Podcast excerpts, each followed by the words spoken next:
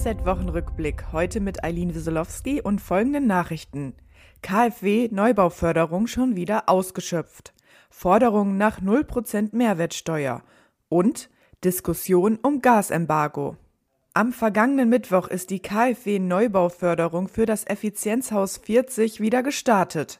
Doch nach nur einem halben Tag war das Budget von einer Milliarde Euro bereits aufgebraucht. Es konnten keine Anträge mehr gestellt werden.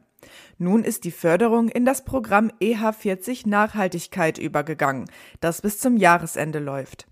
Das bedeutet, dass eine Förderung nur noch in Kombination mit dem Qualitätssiegel Nachhaltiges Bauen möglich ist. Der Zentralverband des deutschen Baugewerbes kritisierte den Schritt.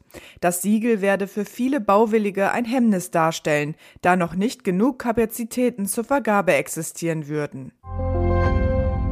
Sozial- und Verbraucherverbände haben angesichts deutlicher Preissteigerungen bei Lebensmitteln eine Abschaffung der Mehrwertsteuer bei bestimmten Nahrungsmitteln gefordert.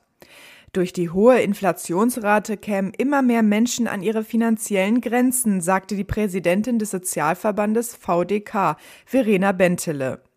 Das Bäckerhandwerk kritisiert den Vorschlag einer Mehrwertsteuer von 0 Prozent.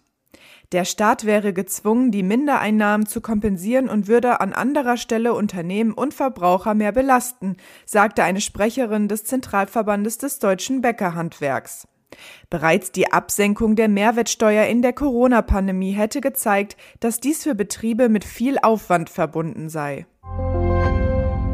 Nach Ansicht des Arbeitgeberverbandes BDA und des Gewerkschaftsbundes DGB würde ein Importstopp von russischem Gas Deutschland härter treffen als Russland. Ein schnelles Gasembargo hätte in Deutschland Produktionsausfälle, Produktionsstillstand, eine weitere Deindustrialisierung und nachhaltige Arbeitsplatzverluste zur Folge, heißt es in einer gemeinsamen Stellungnahme. Auch die Gewerkschaft Nahrung Genuss Gaststätten warnt vor einem Stopp der Gaslieferungen aus Russland.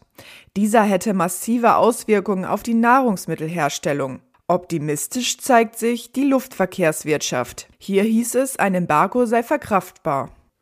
Weitere Nachrichten für das Handwerk sowie praktische Hilfen für Unternehmer finden Sie immer auf dhz.net oder in unserem kostenlosen Newsletter.